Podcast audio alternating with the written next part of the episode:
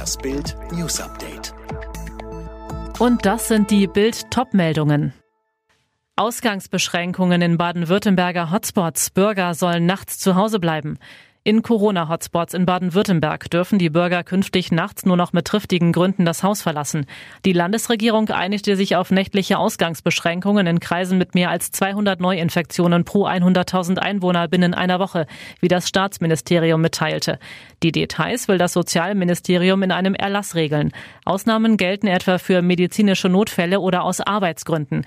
Im Erlass sollen auch weitere Einschränkungen in den Hotspot-Gebieten geregelt werden, wie etwa Veranstaltungsverbote.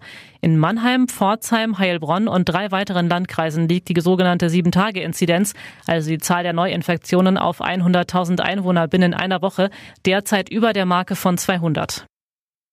Verdacht auf Kinderpornografie, landesweiter Polizeieinsatz in NRW. Ermittler gingen gegen 56 Beschuldigte vor. Ihnen wird Besitz und Verbreitung von Kinderpornografie vorgeworfen. Polizisten durchsuchten in Nordrhein-Westfalen in 33 Städten insgesamt 41 Objekte, wie die Staatsanwaltschaft in Köln mitteilte. Haftbefehle seien nicht vollstreckt worden. Einzelne Beschuldigte hätten sich aber bereits geständig gezeigt. Nach ersten Informationen wurden mehr als 330 Datenträger sichergestellt. Die Aktion beruhte den Angaben zufolge überwiegend auf Informationen des National Center for Missing and Exploited Children in den USA. Die Organisation nimmt Hinweise zu Straftaten gegen Kinder entgegen und leitet sie an Behörden weiter. Und jetzt weitere Bild News. Die telefonische Krankschreibung wird bis ins Frühjahr verlängert. Das hat der gemeinsame Bundesausschuss von Ärzten, Krankenkassen und Kliniken beschlossen. Patrick Hendrischke. Die Sonderregelung für leichte Atemwegsbeschwerden wird bis Ende März verlängert. Hintergrund sind die anhaltend hohen Corona-Zahlen in Deutschland. Ziel der Regelung ist es, das Infektionsrisiko in Arztpraxen zu senken und die Ärzte zu entlasten.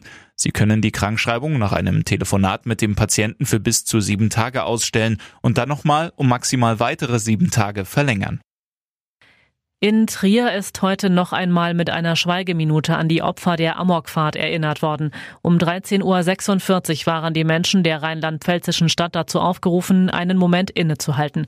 Zu diesem Zeitpunkt hatte am Dienstag die Amokfahrt durch die Innenstadt begonnen, bei der fünf Menschen getötet wurden.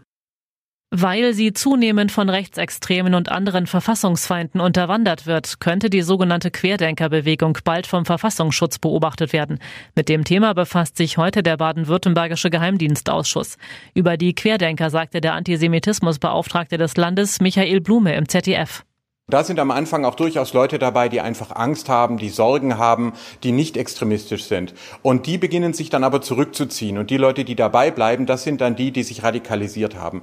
Das geht heute durch das Internet halt viel, viel schneller als früher. Ich freue mich auch, dass der Verfassungsschutz immer schneller und digitaler wird, weil die Leute gründen heute keine Vereine mehr mit sieben Mitgliedern und einem Schriftführer, Wegen deutlich steigender Corona-Zahlen werden in Schweden ab Montag alle Gymnasien geschlossen. Bis zu den Weihnachtsferien ist für die Jugendlichen dann Homeschooling angesagt. Auch Schweden kämpft momentan mit deutlich steigenden Infektionszahlen. Alle weiteren News und die neuesten Entwicklungen zu den Top-Themen gibt's jetzt rund um die Uhr online auf Bild.de. Mehr starke Audio-News von Bild gibt es auch bei den Tech Freaks, der wöchentliche Podcast über Digitales, Computer, Tablets und Smartphones. Tech Freaks, überall, wo es Podcasts gibt.